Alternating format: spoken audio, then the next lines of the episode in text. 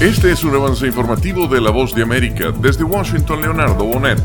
Luego de un ataque que dejó un centenar de palestinos muertos, Estados Unidos anunció medidas urgentes de asistencia. El presidente Biden aprobó la ayuda humanitaria aérea en Gaza luego de que un centenar de palestinos murieran mientras buscaban suministros vitales de los camiones comerciales que ingresaron en el norte de la ciudad. Mientras la comunidad internacional ha condenado los ataques que habrían sido perpetrados por fuego israelí, en su red social X el presidente Gustavo Petro dijo que Colombia suspende toda compra de armas a Israel. Desde la cumbre de la CELAC, el presidente brasileño Luis Ignacio Lula acusó al ejército israelí de cometer genocidio en Gaza. González, Voz de América. En Moscú, con una considerable asistencia, fue sepultado Alexei Navalny, líder opositor del régimen de Vladimir Putin. Con aplausos y arengas en contra del gobierno de Vladimir Putin, fue despedido el líder opositor Alexei Navalny. La masiva participación de simpatizantes de Navalny en el funeral estuvo acompañada por numerosos policías. El sepelio se dio a las afueras de Moscú.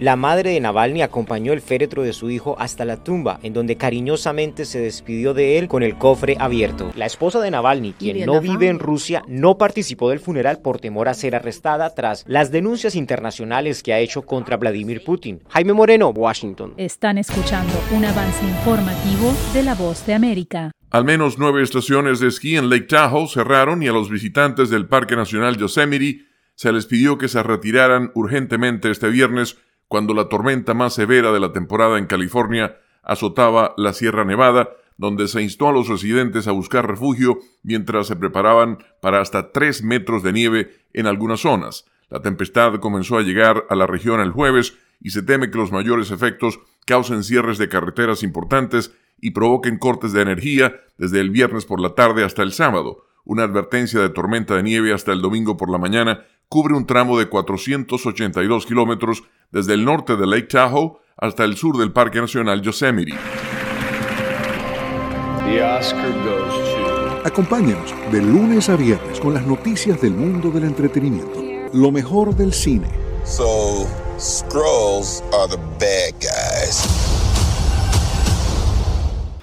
Lo mejor en música.